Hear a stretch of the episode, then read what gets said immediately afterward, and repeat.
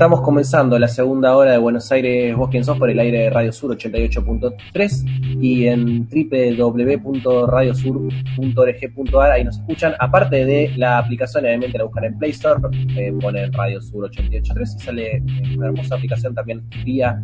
Desde ahí nos pueden escuchar. Nosotros hasta las 14 estamos eh, hablando de la ciudad de Buenos Aires, hablando de las problemáticas de la misma. Y digo esto, pero en realidad ahora es el momento menos... mm, menos ciudad en el sentido estricto y es el momento más eh, ya podemos empezar a bautizar el momento millennial del programa eh, centennial, ¿por qué no? Y después las generaciones anteriores al centennial, que es generación X, porque me parece que justo este programa es el caso, hay convivencia de esas dos por lo menos.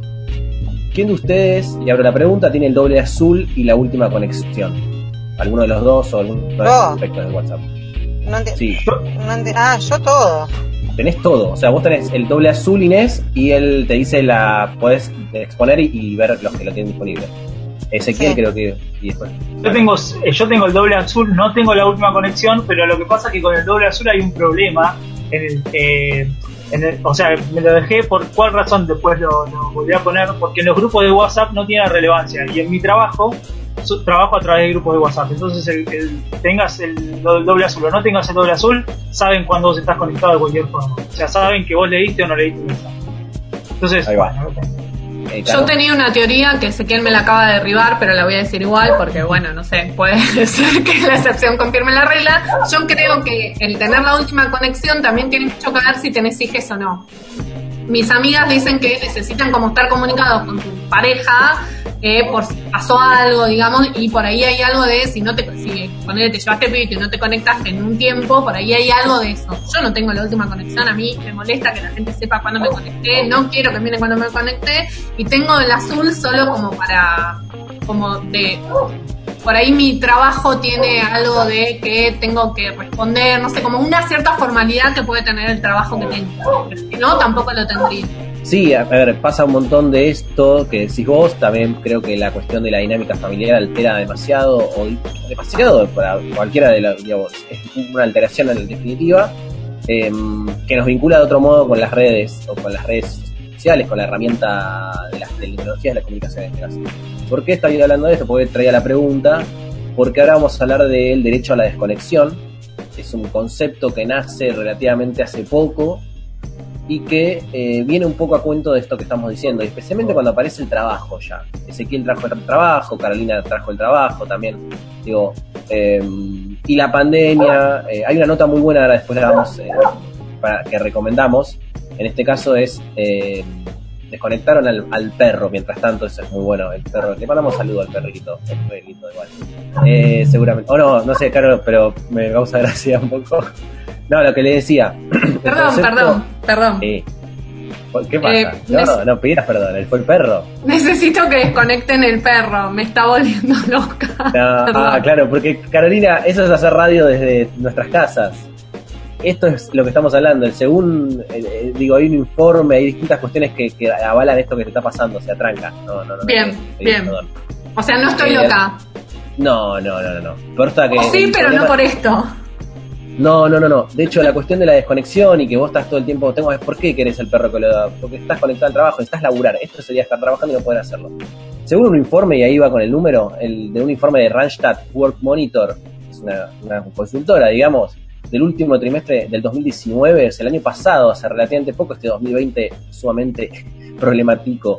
Eh, de esa encuesta del último trimestre de 2019, el 49% de los argentinos aseguraba de acuerdo a esta encuesta, ¿no? Que su empleador le pedía estar disponible durante las vacaciones eh, eh, y el 59% restante, en este caso, em, también recibía pedidos para responder consultas fuera del horario laboral. O sea, como que, insisto, es un montón, ¿no? Porque pongo en duda, pero de todos es un dato que cuando la dinámica del trabajo se vuelve demasiado atada a, la cuestión de, por ejemplo, em, la, conexión a internet y que ese trabajo se haga más home office y menos, eh, menos presencial, a partir de eso eh, surgen un par de debates. El derecho a, la desconexión es un, es es un concepto que nace hace relativamente poco, cuatro años atrás, y que en la Argentina también va ganando en, en relevancia más porque la pandemia me vino a pronunciar un montón de estas cuestiones. eh, en relación a cómo el límite entre el tiempo de trabajo cuando uno está en la casa y el ocio efectivo se vuelve bastante como difuso o no se ve. Digo, el otro día ustedes traían, eh, o yo les preguntaba más en, en- en modo de, de chiste o para reírnos un rato, pero que no es gracioso, porque día que te das cuenta que ahí está en juego los derechos laborales, decíamos, ¿cuándo, ¿cuál es el horario admisible para recibir una llamada, un mensaje? ¿Cuándo te lo puedo aceptar? Eh, y decían, muchos a veces inclusive manejábamos horarios diciendo 20 horas, 22 horas, y, y habías arrancado a laburar desde la mañana. Ahí, si uno contabiliza esa conexión permanente que uno puede después traducirla en tareas, lo cierto es que hay muchas horas laborales y, y eso tiene una consecuencia. Primero, porque hay consecuencias en términos eh, de laburo, de trabajo, de condiciones laborales y de tu salud. Está la salud, está el- la salud en términos de lo psíquico inclusive. Psicológicamente estamos en momentos muy complejos donde eh, en este de golpe aparece este derecho, decíamos, eh, derecho a la desconexión, que con la pandemia lo que vino a, a ponerlo muy ahí, ponerlo como de golpe una necesidad. Che, yo, estoy- la diferencia entre trabajar o no es cuando estoy delante de la computadora o no, cuando estoy disponible o no. Bueno, esa disponibilidad que antes eh, podíamos, ah, bueno, puedo no responder porque estás, efectivamente, a veces ah, estás dando vueltas o tu trabajo se, se circunscribe a un lugar en particular, vas, volvés de ese lugar. Ahora, cuando eso no está, las regulaciones decían, eh, eh, se vuelven importantes. Este derecho, de hecho, decíamos legalmente, el derecho legal surgió en, en Francia en 2016, por decíamos cuatro años atrás, cuando se promulgó una ley que lo incluyó como un tema de negociación obligatoria en las empresas. La Argentina, el último 23 de abril en particular, el senador Daniel Lovera del Frente de Todos presentó un proyecto de ley para garantizar este derecho. En materia de regulación aprobada y en tal caso ya aplicada están Francia como uno de esos países, España y Chile. No, no, sin ánimos de meternos en los casos particulares, eh, lo cierto es que va avanzando como derecho que lo que busca hacer en tal caso, y decíamos recién, eh, la cuestión laboral, ante todo garantizar el tiempo de des- descanso mental. Eso es un concepto que aparece y no es menor cuando nos damos cuenta que estamos trabajando porque decimos, ah, claro, estoy en mi casa, no estoy trabajando. Mentira. O sea, si uno, por más que estés en tu casa, por más que estés con los pies en la alfombra, por más que inclusive tengas un montón de comodidades aparentes en términos físicos, que es como desde un techo, que es el- tu techo, hay una cuestión mental que, está muy ahí aparece, que, está como, como, un como reclamándose en este planteo que decíamos de la derecho a la desconexión permanentemente. No, el descanso mental de lo que es en definitiva es un trabajador. Al inclusive el capitalismo en algún punto le necesita que el trabajador siempre se plantea que esté descansado. Entonces, circunscribir esto se puede leer inclusive que hasta al mismo tra- empleador no le conviene tenerte completamente quemado, ¿viste? El famoso estás requemado. No, no te conviene a nadie, bueno, te conviene, a, tu empleador no, no- no- no le, no le sirve, digamos. Y una cuestión para sumar también es que se busca en este, en este proyecto que decíamos el descanso mental, el, el ocio y, bueno, eh, en definitiva también un poco regular sobre el tiempo libre. El tiempo libre, bueno, eh, hay que eh, también ponerlo en un lugar. Después podemos discutir acá, tipo, si está bien o no filosóficamente, me parece que se abre otra, otra lista que es más compleja. Eh, pero bueno, son debates que se están comenzando en definitiva en el mundo y en la Argentina también, esa está muy verde, pero porque con la pandemia decíamos, la cuarentena y el aislamiento social como, como cuestión está como mucho más ahí. Eh, decíamos que hubo una entrevista, hay una entrevista, una nota muy buena en el tiempo argentino al respecto del derecho a la desconexión, y entrevistan en este caso, en esta nota, a una, a una psicóloga, licenciada de psicología de la Universidad de Buenos Aires, que dice lo siguiente, si baja el nivel de concentración, si estás muy irritable, tenés pensamientos negativos, no estás motivado, dice, y eh, sigue enumerando, dice, estás desganado, o tenés agotamiento físico o decaimiento, de- decaimiento, perdón. Estas, decía, dice la psicóloga, son todas alarmas que hay que atender para no llegar a un punto límite extremo. Em, el punto límite uno a veces no, lo termina conociendo de prepo porque dice cago tanto y se, de golpe está como sobrepasado. Bueno, para que eso no pase, para que de golpe no nos encontremos teniendo una situación de padecimiento mayor al que ya nos toca padecer, que es básicamente transitar una cuarentena y lo incierto de todo esto, bueno, estaba la cuestión interesante de, tener el derecho a la desconexión porque porque si no me parece que se vuelve más difícil la cuarentena de lo que inclusive eh, ya es. No sé qué les parece. Sí, para tener en cuenta, bueno, quizás eh, el perro que se escucha en el fondo es el mío, este, le voy a pedir que se desconecte, pero está medio complicado porque hay este, un animal de otra especie dando vuelta por el, volver a nuestra casa. En mi trabajo, por ejemplo, yo una vez tuve una entrevista para esos pases, este, digamos, al interior de las empresas grandes, donde una de las preguntas fue si en un futuro y vinculada a nuestra profesión de la comunicación y qué sé yo, estaba dispuesto a estar, eh, o sea, uno de los rangos que se, se, preguntaba y que estaba en cuenta era conexión permanente las 24 horas. A partir de, si vos elegías eso, este, se, se ve cómo la empresa te da los recursos para que vos estés este, disponible las 24 horas. O sea, por ejemplo, bueno, si tenés que tener movilidad, la empresa te va a dar un auto o un celular o una... Quiere decir que está bien que, o sea, a ver, podemos, este, para mí, podemos discutir si eso está bueno o no, pero está bien porque puede ser necesario en algunos lugares que vos a las 12 de la noche tengas que ir a algún lugar y entonces se contemplan ciertos recursos para estar. Pero me parece que lo que no se ve es lo otro, lo que está pasando hoy en día, que es que, es que hay mucha gente que este, pone la comunicación del trabajo por delante del trabajo mismo. Entonces, muchas veces te, te, pide un trabajo, pero no, pero al no ver el cuerpo haciendo el trabajo, al no estar presente el cuerpo nuestro haciendo el trabajo, no te ven sentado en la computadora, entonces no sabes si vos estás sentado en la computadora cortando el pasto, ¿no? O este, si estás cuidando a tu hijo.